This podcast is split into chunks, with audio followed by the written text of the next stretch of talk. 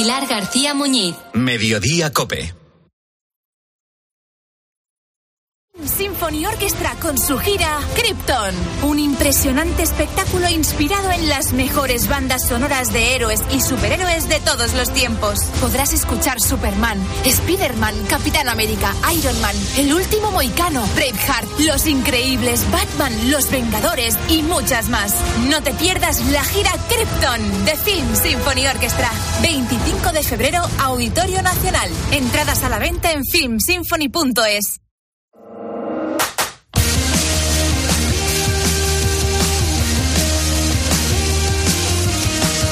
José Luis Corrochano. Deportes en Mediodía Cope. Estar informado.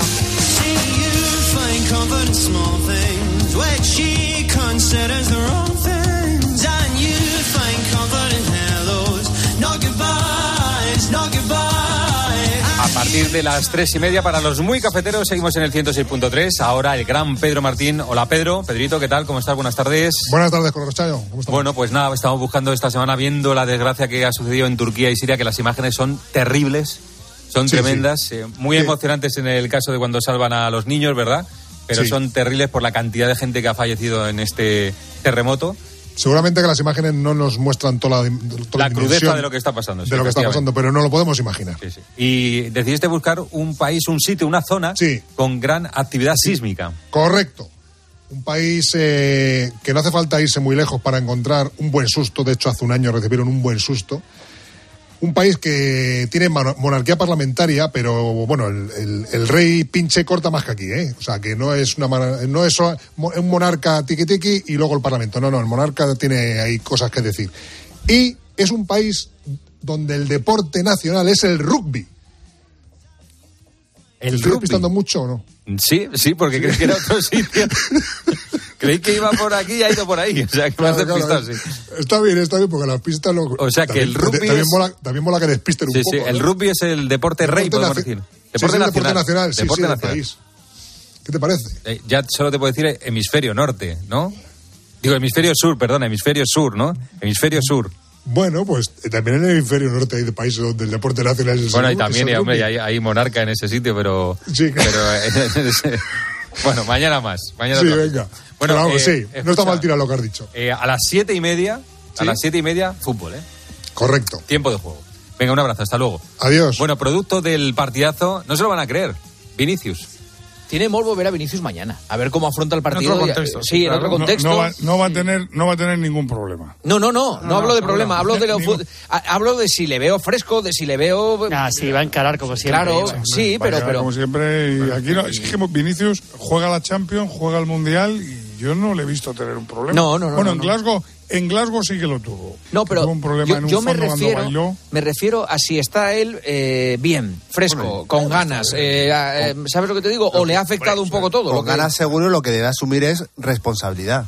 Al final estamos hablando de que su nivel ha bajado cuando entra la provocación Sí, y sí. que mañana sin Benzema hace falta que Vinicius eche el equipo a las Bueno, espaldas. ahora mismo es la estrella hace del falta que, que dé un paso adelante y que este mundial de clubs sea el mundial de Vinicius. Es lo que hace falta. que, Roberto, la estrella del Madrid es Vinicius. Claro, ¿eh? por eso no O está sea, Benzema. pero, sin duda. Pero, pero, pero ahora mismo, con el, el nivel de Benzema, yo sigo pensando que la estrella del Madrid es Vinicius. Sí, de hecho, Ay, el Madrid, para, para que el Madrid gane lo que año. quiere ganar, él tiene que estar bien Y Vinicius. El, último mes, el último mes de Benzema sin, sin estar, top Manolo, es sin estar a su nivel habitual Benzema, Manolo, el último mes de Benzema. Enseguida estamos en Rabat para hablar de la semifinal del Mundial de Clubes del Real Madrid, pero antes la encuesta en arroba Deportes Cope que, oh sorpresa, no pregunta por Vinicius. No, tiene que ver con el baloncesto y con el récord que ha conseguido LeBron James esta madrugada. Para ti, ¿quién es mejor? ¿Michael Jordan o LeBron James? Estamos por encima de mil votos y de momento el 73% dice que el mejor es Michael Jordan. No, creí que iba a haber más gente con LeBron, pero yo soy de Michael Jordan, al 106.3, venga, todos.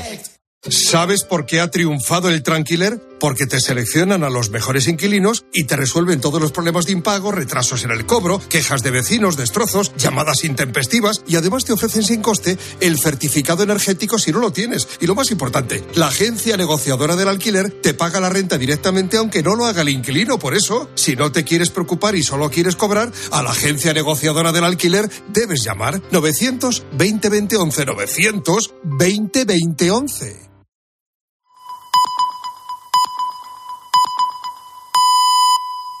Son las tres y media, las dos y media en Canarias. Pilar García Muñiz. Mediodía Cope. Estar informado.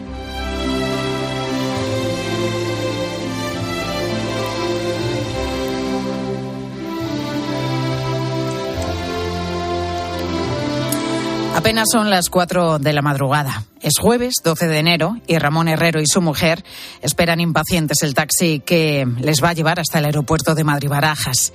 Van hasta arriba de equipaje. Llevan 10 maletas. Viajan al norte de Benín, un pequeño país de África. Pobre, de necesidades extremas y un nivel de escolarización bajísimo. El de este año es el último viaje a la zona donde trabajan, el último de un largo viaje que comenzó hace ya 15 años, allá por 2007, y dura hasta hoy. Llevamos en el norte de Benín desde el 13 de enero. Normalmente cada año hacemos un, viaje, un viaje que sirve pues para el seguimiento de los proyectos, para inaugurar todas aquellas cosas que hemos financiado durante el año anterior y pues para encontrar eh, nuevos proyectos a los que financiar. Esa estancia cada año la solemos hacer entre los meses de enero y febrero y eh, bueno, este año volveremos a España si todo va bien el día 24 de febrero y serán pues seis semanas eh, recorriendo el norte del país, zona en la que en la que trabajamos. Ramón Herrera puso en marcha la Fundación Alaine cuando su hija murió como consecuencia de un cáncer. La joven Alaine era enérgica y muy jovial, estaba cargada de ilusión y alegría y tenía una idea poderosa, conseguir un mundo más justo. Con ese mensaje y esa mentalidad, sus padres crearon desde cero la Fundación Alaine, que desde aquel fatídico día en el que la joven falleció, ha impulsado varios proyectos en Benín con el objetivo de mejorar las condiciones de vida del mayor número de posibles personas. Nosotros en la Fundación Alaine trabajamos fundamentalmente en los ámbitos de la educación, la salud materno-infantil y la promoción de la mujer. ¿eh? Entonces, eh, dentro de esos ámbitos, pues vamos, vamos buscando distintas, distintos eh, proyectos que, se, que apalanquen mejor el, que los beneficiarios puedan llegar a ser autónomos. La Fundación, me explica Ramón, trabaja en memoria de Alaine y Alaine lo que quería era que todos los niños del mundo tuvieran las mismas oportunidades. Esta es la esencia de todos los proyectos que han llevado a cabo. El de este año, un internado para chicas, muy cerquita además de la frontera con Nigeria y complementario del proyecto del año pasado. El año pasado aquí mismo inauguramos un taller de, costura y eh, vimos una alta demanda de chicas y sobre todo además eh, una alta demanda de las chicas de los poblados periféricos metidos allí en la maleza eh, chicas que no tienen ninguna alternativa más allá de irse a, Nigeria y exponerse pues a todo a todo tipo de tropelías. Entonces, para esas chicas eh, decidimos que había que invertir en un internado y eso es lo que nos toca eh, inaugurar. En la página web de la Fundación, Ramón cuelga fotos del día a día en África. También escribe un diario en el que relata todo lo que ocurre y cómo evolucionan y avanzan cada uno de los proyectos que han puesto en marcha en este rincón del mundo, en Benín, donde el índice de desarrollo es de los más bajos del planeta. www.fundacionalaine, eh, como suena, fundacionalaine.org y eh, ahí lo estamos haciendo, ya ahí hay un blog y en ese blog estamos contando, estamos eh, añadiendo una crónica cada día sobre lo que estamos haciendo. Conocer, conocer nuestro trabajo aquí ya es una forma de, poder ayudar. Además, obviamente, entre los enlaces hay uno que, implica los datos para poder hacer una donación o incluso para poderse hacer socio. Me cuenta Ramón que el trabajo de la Fundación ya es imposible que pare. Seguirá mientras el cuerpo aguante, porque cada proyecto lleva un trocito de su hija. En cada niña que vuelva a sonreír, en cada oportunidad adicional que brindan, en cada oficio que enseñan, hay un trocito de Alaine.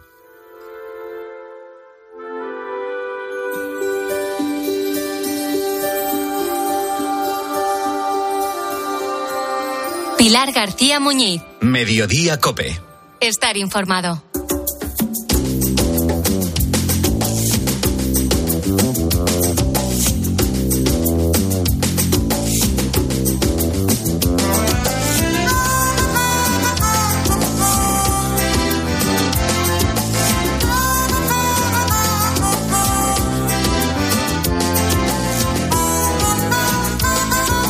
Bueno, ¿te suena de algo esto que estás escuchando? Pues esta banda sonora, esta sintonía, esta música, acompañó a muchos de nosotros, a muchos españoles a comienzos de los 90, que cada viernes por la noche se sentaban delante de la tele para no perderse ningún capítulo de Doctor en Alaska. ¿Problemas laborales? Soy el médico, no sé nada de árboles. Bueno, eso lo decidimos nosotros. Te pagamos los estudios y tenemos que amortizar la inversión. ¿Estrés? Usted me pone nerviosa.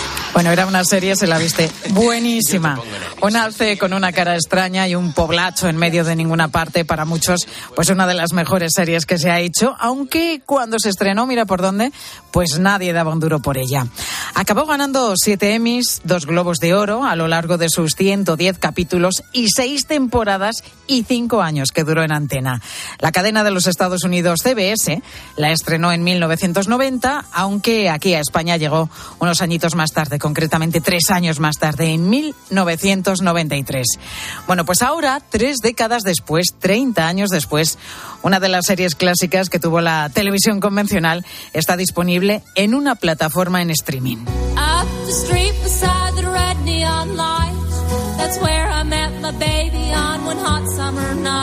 Bueno, para quien ande un poco despistado, esta serie, protagonizada por Rob Morrow, narra las aventuras y desventuras de Joel Fleckman, un médico judío recién licenciado que obtiene una beca que lo lleva a trabajar a la remota y singular. Iba a decir ciudad, pero es que es eso, es que es un pueblo.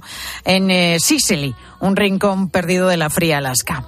Allí el protagonista, en contra de su voluntad, tendrá que realizar su trabajo durante cuatro años con el fin de devolver el crédito que le concedió el Estado para cursar sus estudios de medicina en la Universidad de Columbia. Joel, ¿quieres decir algo tú? Yo sobre Rick. Eh, nos tomamos unas cervezas y yo le quité un lunar. Bueno, Supongo que si nadie tiene nada más que añadir, entonces. Pues el personaje de Joel y su historia de amor con Maggie es sin duda uno de los platos fuertes, uno de los componentes importantes de la serie. El otro, pues son las aventuras, desventuras y excentricidades de aquellos peculiares habitantes de Sicily. Qué bien huele, como un coche nuevo. Mira cómo brilla. Me hace sentirme elegante. Es el poder de autoafirmación de un juguete nuevo. Pues todo esto hizo que Doctor en Alaska se ganara el corazón de espectadores de todo el mundo, como Javier Mañas, que no han olvidado en todo este tiempo de ausencia ni la trama ni a sus peculiares protagonistas. A tanto llega su afición que desde 1997 Javier organiza en su albergue en Ayucant, en la localidad zaragozana de Gayocanta, un encuentro anual de Alaskers, de fans de la serie. Javier, ¿cómo estás? Muy buenas tardes. Hola, buenas tardes. Bueno, Javier, ¿cómo comenzó todo esto? ¿Por qué se te ocurrió organizar un encuentro de seguidores de esta serie, de Doctor en Alaska? Bueno, era eh, yo abrí a Yucán en 1995 y ya se estaba eh, programando la, serie, ¿no? Eh, es, la veíamos los viernes y los sábados y yo recuerdo que cuando la echaban yo dejaba a la gente en el bar y me metía dentro a una salita a ver a ver eso que, me trasladaba a un sitio pues mágico, ¿no? Que, se parecía mucho a, lo que es Gallo Canta, porque era un pueblo pequeño, que, bueno, había gente. ¿En Gallo Canta hace tanto frío como allí, en ese pueblo de Alaska? Bueno, en Gallo Canta hace dos años con Filomena alcanzamos menos 25. ¿Qué dices, Javier? 25 bajo cero. Sí, sí, en Bello, que es un pueblo que se ve, está enfrente de nosotros. Gallo Canta tiene una laguna y tiene, además, es, eh, curiosamente tiene una laguna y es famoso por las grullas. Y un día viendo el, un capítulo que aparecen ya las grullas en, en la serie, eh, la migración de las grullas, y hay una grulla que se queda y la danza de las grullas, es que ya digo, bueno, yo me quedo ya en, en mi Sicily particular, que es Cayocata. eh, había un amigo también de muy cerquita, que era amigo mío de, de hace tiempo, y, me comentó, dice, mira, ¿a ti que te gusta la serie? Pues estamos en un foro, en una lista de distribución que había entonces, en, esto era 1996, y, estábamos planteando de hacer una quedada. ¿Qué te parece en tu albergue? Y digo, encantadísimo. Y en 1997 fue la primera quedada, que la hicimos en junio, y a partir de allí, con el solsticio de verano, y a partir de allí, pues eh, empezamos a, a cada año pues a juntarnos gente de, de toda la península. Oye, Javier, ¿cuántas, ¿cuántas personas fueron a esa primera quedada, a esa primera cita? Porque por aquel entonces no existían las redes sociales. Pues eh, no, eh, realmente nunca hubo mucha gente. Eh, pues eh, estábamos en torno de los 25, 30, 40, 50, pero en las primeras sería como en torno a las 20 personas. Pero singularmente sí que vino gente de, de muy lejos. Pues había de Barcelona, de Santiago, de, de Cádiz, había gente un poco representando a todos, a todos los, eh, la geografía, ¿no?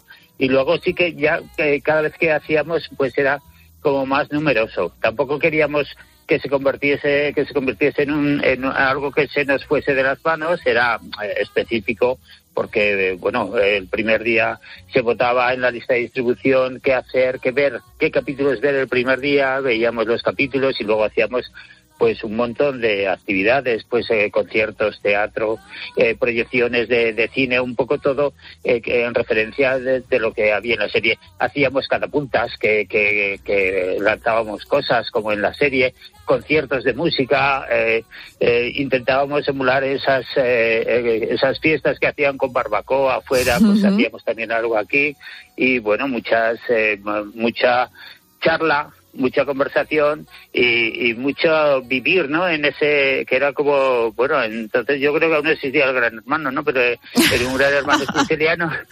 Oye, Javier, lo que pasa es que si la quedada era en verano no podíais ir vestidos como los protagonistas de la serie. No, bueno, eh, la, empezamos en verano, pero luego la pasamos al 1 de mayo porque había, sobre todo a los madrileños les venía muy bien el puente del 1 de mayo por Almudena y cogerse en más días, ¿no? Y, y hubo eh, momentos en los que sí que hubo así, hacía frío y lluvia, pero recuerdo que lo que hacíamos, por ejemplo, hacíamos una fiesta de disfraces y nos teníamos que disfrazar de los de la serie, ¿no? De, y cada uno iba de la serie. Al año siguiente, pues decíamos, bueno, ya hemos hecho la fiesta de disfraces, nos vamos a disfrazar de cada uno de, de una persona. O sea, yo, y yo me encontraba gente disfrazada de mí. Y, y otros se, se disfrazaban ya no eran los personajes, porque eso ya lo habíamos Entre hecho. vosotros, ¿no? ¿Cuántas quedadas Sí, habéis hecho desde el 97, Javier? Sí, bueno, hicimos el 20, eh, hicimos 13 consecutivas, eh, 13, Guau. una, dos, tres, Ah, y luego eh, hubo un momento de parada, hicimos el 20 aniversario de la quedada, y luego hemos hecho pequeñas también para el invierno, y el, el año pasado hicimos el, el 25 aniversario, que no son 25 quedadas, pero serán 20 pocas. Bueno, Eh, 25 una- años, como nos cuenta Javier, han pasado del primer encuentro y se siguen celebrando, como estamos escuchando, y con personas que llegan desde todas partes de España y también de algunas partes del mundo, ¿no, Javier? Sí, sí, sí. Ah, hu- Hubo una persona de, bueno, Elma, que venía de Puerto Rico y ella estuvo eh, con nosotros un par de veces y bueno, eh, no, no más porque no podía, ¿no? Pero sí, estaba en nuestro corazón siempre. Y bueno, esa eh, yo creo que es la, más lejana, pero hubo gente que estaba en Estados Unidos, que después de estar aquí estaba en Estados Unidos y siempre manteníamos el contacto y, bueno, era una eh, una serie éramos eh, que hablábamos en castellano y no podíamos expandirnos, pero sí que estábamos en contacto con otros grupos parecidos, similares a nosotros de inglés, que eran como mu- mucho más numerosos. La serie siempre ha traído eh, el grupo de fans que no, no hemos renunciado nunca, ¿no? Porque yo creo que es atemporal. Es, son- habla de sentimientos, de relaciones personales, de personajes eh, muy singulares y eso yo creo que no se pasa nunca. Pues hay quien ha acudido de manera esporádica a estas citas, a estas quedadas, pero otros, como Nieves Vidal, no se han perdido ninguna. Nieves, muy buenas tardes. Hola, ¿qué tal? Bueno, Nieves, tú vives en Galicia y vas siempre a la cita, a la quedada de Zaragoza. bueno, siempre- ¿Por qué? siempre alguna, alguna, alguna he faltado en medio de por es- oposiciones, por estu o sea, por exámenes, pero pocas, pocas. A la primera fui y a la, y a la última también. Oye, ¿y por qué? ¿Qué te aporta a ti esta quedada? ¿Qué, por, qué, por qué has decidido ir siempre que puedes a, a Zaragoza para estas quedadas? Bueno, eh, porque yo descubrí la serie mm, y yo pensaba al principio que era que era la única persona del mundo que le gustaba, porque no era una serie que, que se hablase mucho de ella en otros circuitos, ¿no? Entonces eh, eh, me gustaba los personajes, me gustaba lo, lo raros que eran y lo mm, el respeto que había ante las rarezas de cada uno. Y ¿no? cómo se ayudaban después también unos cuando- a otros, ¿no? Siempre ahí en el pueblo sí, sí. pendientes. Sí, y entonces cuando yo no ten- en aquel momento no tenía internet, pero un día hablando, cuando ya había terminado la serie, cuando la habían dejado de emitir en el 97, eh, vino un amigo a cenar y estaba hablando de internet, que si aquí, por allá, y yo, qué pesado eres, hijo. Y dice, yo, ¿qué, qué, qué va a ser? qué? Yo, y fíjate tú mi, mi visión de futuro. Yo, eso no tiene ninguna utilidad. Digo, ¿para qué me va a servir a mí? Me dijo, vamos a ver, tú no estabas eh, quejándote de que que no podías ver, que, no, que habían terminado la serie de Alaska de una forma muy abrupta, porque habían puesto mal los episodios, o lo hacían siempre así, y que no habías visto todos los capítulos y que te gustaría tenerlos. Y yo, claro, claro. Y bueno, pues seguro que en Internet puedes encontrar a gente que tenga los capítulos, que pues te los puedan prestar. Y yo, ¿qué me dices? Enséñame. Entonces ahí te estoy enseñando. Y, y entonces encontré este, este grupo así, que al principio yo solamente entré en la página, en la lista de distribución para conseguir las copias de los capítulos que me faltaban. Pero al cabo de, yo qué sé, tres semanas empiezas a conocer a la gente y gente tan también tan diversa, pero tan buena, tan buena gente. Y con Oye, una buena tanta excusa. ¿eh? para cambiarte de ciudad, para moverte a otro punto de España y Bueno, conocer moverme, gente claro, nueva siempre. gente Oye, nueva que, que es parte de mi vida. claro que sí. Aprovechando que os tengo a los dos, Javier, Nieves, Sí. ¿cuántas veces habéis visto la serie? Bueno, eh, pues muchas, o, o sea, últimamente cada vez eh, pues ya está un poco eh, eh, no olvidada, sino hace yo personalmente hace mucho tiempo que no veo un capítulo y eso que los tengo aquí en formato DVD, en formato VHS y la verdad es que es, eh, es bueno que ahora lo repongan para volver a, a ver algún capítulo. Hace mucho, pero no, no tampoco tanto, ¿eh? Yo creo que hace da como, bueno, el año pasado vimos el capítulo en la quedada, el, vimos un Sí, capítulo todos sí, sí. juntos. Y, Sí, y yo, yo- creo que fue, la última vez fue el año pasado en la quedada, lo confieso. Oye, ¿y vuestro personaje yo preferido de la serie? Bueno, Nieves, dime, dime, dime, por favor. Ah, no. Que, que yo he visto alguno más, pero que también, que no nos, que no se nos olvide decir que aparte de hacer todas las cosas que hacíamos en las, en las quedadas en Gallo Canta, luego a alguien se le ocurrió hacer unos CDs con música de la serie y con trocitos de, mm, del, del, donde sale la música que sale en las canciones que salían en la serie, pues había un trocito de, texto, entonces se oía los, hicimos unos CDs con eso, con, con como cuatro, creo que hicimos cuatro CDs. Entonces esos CDs están en mi coche siempre, yo los estoy escuchando. O sea, cualquier día que me siento así un poco nostálgica los pongo y escucho los personajes y a todo el trabajo que supuso buscar las canciones, meterlas y todas estas cosas cuando no había la, lo que hay ahora. Entonces eso, yo a lo mejor los últimos capítulos los he visto este año un par de veces. Fíjate. Dos, o, dos o tres, tampoco quiero abusar, no quiero abusar porque después si no es como una cosa de ron, ron, no, pero sí que me gusta. Oye, para acabar, que me queda ya poquito tiempo, rápidamente, ¿cuál es vuestro personaje preferido de la serie? Ay, el mío Rufán, eh. indiscutiblemente la, el Rufán y su tienda. Recuérdanos de- quién no es, el de la tienda. todo. Sí, la señora Sí. eh, que vende en la tienda y vende de todo y es muy mayor y además eh, me recuerda a una persona que inglesa que estaba aquí con 93 años viendo pájaros y eso y era muy singular y me recuerda mucho a ella. ¿Y Nieves, tu personaje? Mm, yo tengo muchos, yo tengo muchos, pero me gustaba mucho el Leonard, el de el, el indio que era el tío de Ed, que era como curandero indio y tal, me gustaba mucho también. Pues Javier Mañas y Nieves Vidal, muchísimas gracias a, a los dos por estar con nosotros en mediodía. Que sigáis disfrutando de esta gran serie que fue Doctor en Alaska y que se reestrena en España en una plataforma en streaming 30 años después. Gracias a los dos, Javier Nieves. Adiós, Gracias a gracias.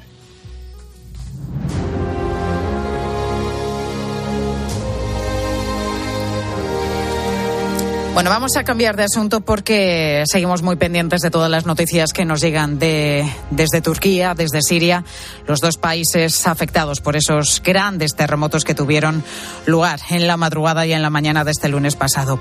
La cifra, desde luego, ya es tremenda de por sí y es que lo va a ser todavía más. Ya son más de 12.000 los fallecidos que están dejando estos dos terremotos que afectaron especialmente al sureste de Turquía y al norte de Siria. Los heridos entre los dos países suman ya más de 45.600. Quienes están allí pues hablan de, de catástrofe, de caos, de devastación absoluta Por eso ahora mismo toda ayuda es poca. A las costas de Turquía están a punto de llegar los barcos españoles Juan Carlos I y el Galicia para actuar como bases de apoyo y hospitales de campaña. Y acabamos de conocer que van a enviarse también otros dos barcos desde España, el Castilla y el Blas de Lezo. Una de las ciudades donde están llevando a cabo esos trabajos es Elbistán, una ciudad muy afectada donde se encuentra el campamento de rescate y coordinación de Naciones Unidas. Sabemos que allí está trabajando Manuel Pardo, un enfermero del 061 de Murcia, que está colaborando con un grupo de bomberos. La verdad que hemos intentado hablar con él, pero es que la cobertura es malísima, se han caído, bueno, pues los postes de telefonía, las comunicaciones son muy complicadas y además eh, tampoco es fácil poder cogerles porque no paran de trabajar, no tienen ni un momento de respiro, ni de día ni de noche, no han dormido, de hecho, porque su prioridad es ahora mismo rescatar el mayor número de supervivientes. Hablar con él por teléfono es imposible, como te digo en este momento, pero Manuel nos ha dejado estas notas de voz. Pues estamos encontrando mucha, mucha ayuda de las autoridades, están gestionando esto pues relativamente bien para el caos que hay y el mayor problema está siendo el frío. Estamos con temperaturas en algunos picos del día de menos 15, menos 20 grados y cuando hace viento la sensación térmica es brutal. Aunque trabaja con los bomberos, Manuel, como te decía, es enfermero y nos dice que una persona que se encuentre bajo los escombros es difícil que sobreviva más allá de cuatro días. Por eso, trabajan contrarreloj. Estamos ya camino de acabar el tercer día y, y estamos a tope porque nos queda entre hoy y mañana para, las últimas personas que sobrevivan. A partir del cuarto día, pues las posibilidades son muy bajitas. El grupo de bomberos con el que viajaba Manuel ha sido de las primeras unidades españolas en llegar a la zona del seísmo. Esta ciudad de Elbistán se encuentra muy cerca del lugar del epicentro y ahora mismo nos dice es una ruina. Aquí la misión está prevista para hacerla entre 10 y 12 días. Si vemos que vamos a tardar mucho más tiempo, pues igual se tendría que plantear hacer un relevo con otra parte del equipo. Por eso todavía estamos muy lejos de tener eh, claro si, si va a hacer falta esta parte nuestra, que es sobre todo la búsqueda de personas que estén atrapadas y con posibilidades de vivir. Pues de momento, como te decía hace un momento, más de 12.000 fallecidos ya, pero toda la zona afectada tiene una extensión enorme de más de 100.000 kilómetros cuadrados. Para que te hagas una idea, pues una superficie mayor que Andalucía. Nadie se atreve a cuantificar la magnitud de esta tragedia.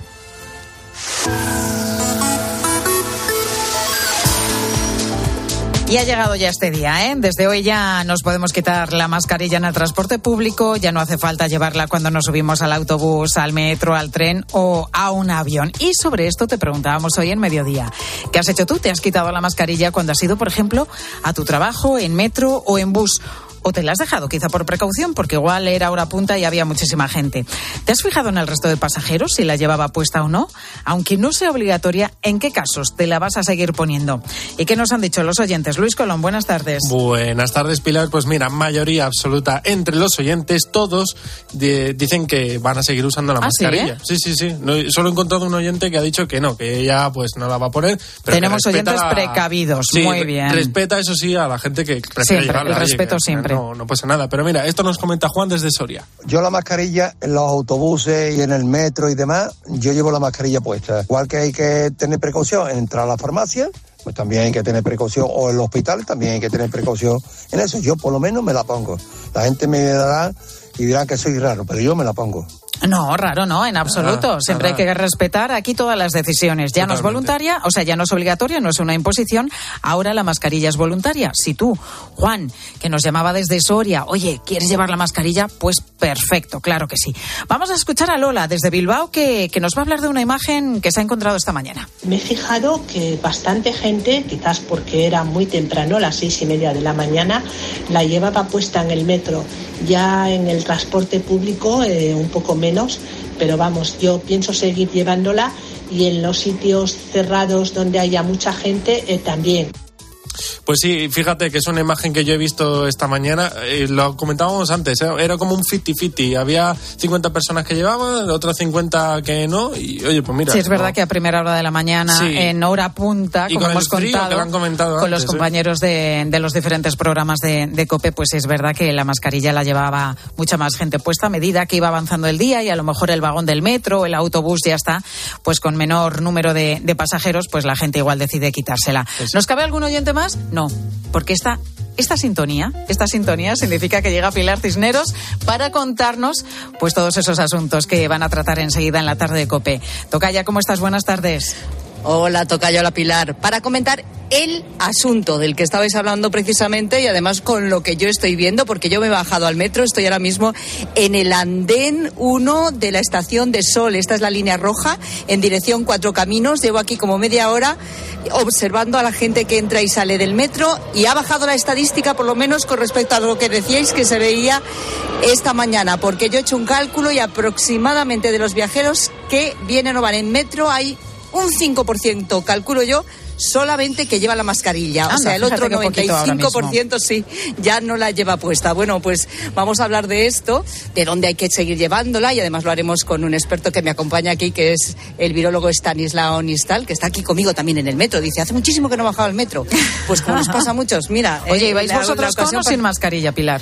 Pues mira, ahora mismo sin mascarilla, es verdad que estamos en el andén, no hemos subido al... Pero también te digo que es la primera vez que cogemos, o yo por lo menos personalmente, cojo un taxi sin mascarilla. Es la primera vez que lo hago y ha sido una sensación eh, eh, curiosa, hasta rara, la verdad. Bueno, de esto hablamos enseguida. En la tarde de COPE con Pilar Cisneros y Fernando de Aro.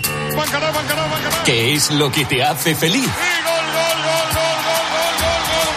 Pues este miércoles, más de eso. ¡Bravo! ¡Bravo! ¡Bravo! Desde las siete y media en COPE jugamos el Mundial de Clubes. Con mayúsculas. Al Jalí, Real Madrid. Y calienta para entrar a la segunda parte. Lo que te hace feliz. Un bocadillo de vida. Dulce o salado. Tiempo de juego con Paco González, Manolo Lama y Pepe Domingo Castaño. Los referentes de la radio deportiva. Cada cual que le eche, que le eche lo que quiera. Y recuerda, la información también continúa con Ángel Expósito y la linterna en Cope Más, Onda Media, Cope.es y la aplicación móvil. Por eso esa sonrisa. Sí. Con las placas solares de Solideo puedes hacer que la energía del sol llegue a todos tus electrodomésticos e ilumine tu factura de la luz. Ahorra y hazte autoconsumidor. Solideo.es. Saludos, criaturas. Soy Goyo Jiménez y, como digo en mis monólogos, ser joven es una cuestión de actitud. Pero como yo ya voy teniendo una edad, mi actitud ha sido la de acudir a Clínica Baviera para decir adiós a las gafas de cerca. Haz como yo y pide cita en el 900-180-100 o en clínicabaviera.com y corrige la vista cansada. ¿Y tú que tienes hijos pequeños? ¿Qué necesitas para tu seguridad? Tengo la sensación de que con los niños los accidentes se multiplican y quiero la certeza de que me pueden ayudar si lo necesito. Pues en Securitas Direct también te ayudan en caso de emergencia en casa. Pulsando el botón SOS, ellos te acompañarán en todo momento y te enviarán ayuda. Y es que tú sabes lo que necesitas y ellos saben cómo protegerte. Llama ahora al 900-666-777 o entra en securitasdirect.es y descubre la mejor alarma para ti. La gama eléctrica Citroën Pro se carga en la descarga o cuando acabas la carga. La de cargar, no la del punto de carga que viene incluido. Y cargado viene también tu Citroën Iberlingo con condiciones excepcionales financiando. Vente a la carga hasta fin de mes y te lo contamos. Citroën. Financiando con PSA Financial Services. Condiciones en citroen.es. Donde pongo el ojo, pongo la oferta. Dos gafas de marca con antirreflejantes por solo 89 euros. Infórmate en soloptical.com.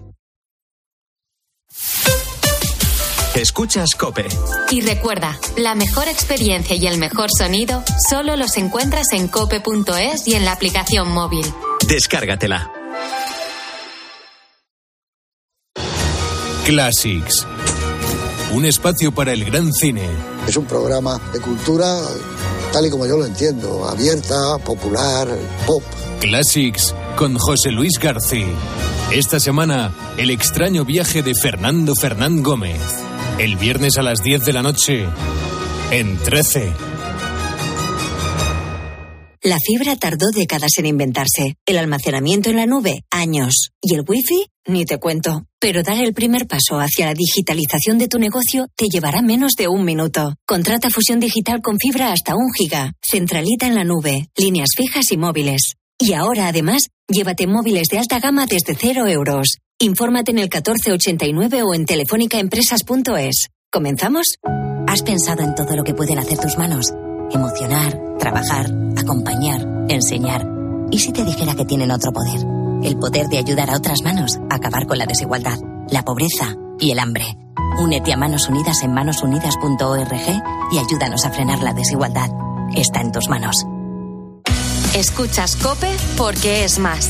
Es más información y más análisis. Hay un déficit de 5.000 médicos, podría llegar a los 9.000. Es más entretenimiento y son las mejores historias. Es más deporte y los mejores contenidos exclusivos. Tenemos a un protagonista del Bayern de Múnich que está escuchando en directo el partidazo desde Alemania. Es más móvil y más redes sociales. Escuchas Cope porque sabes que es más que una radio.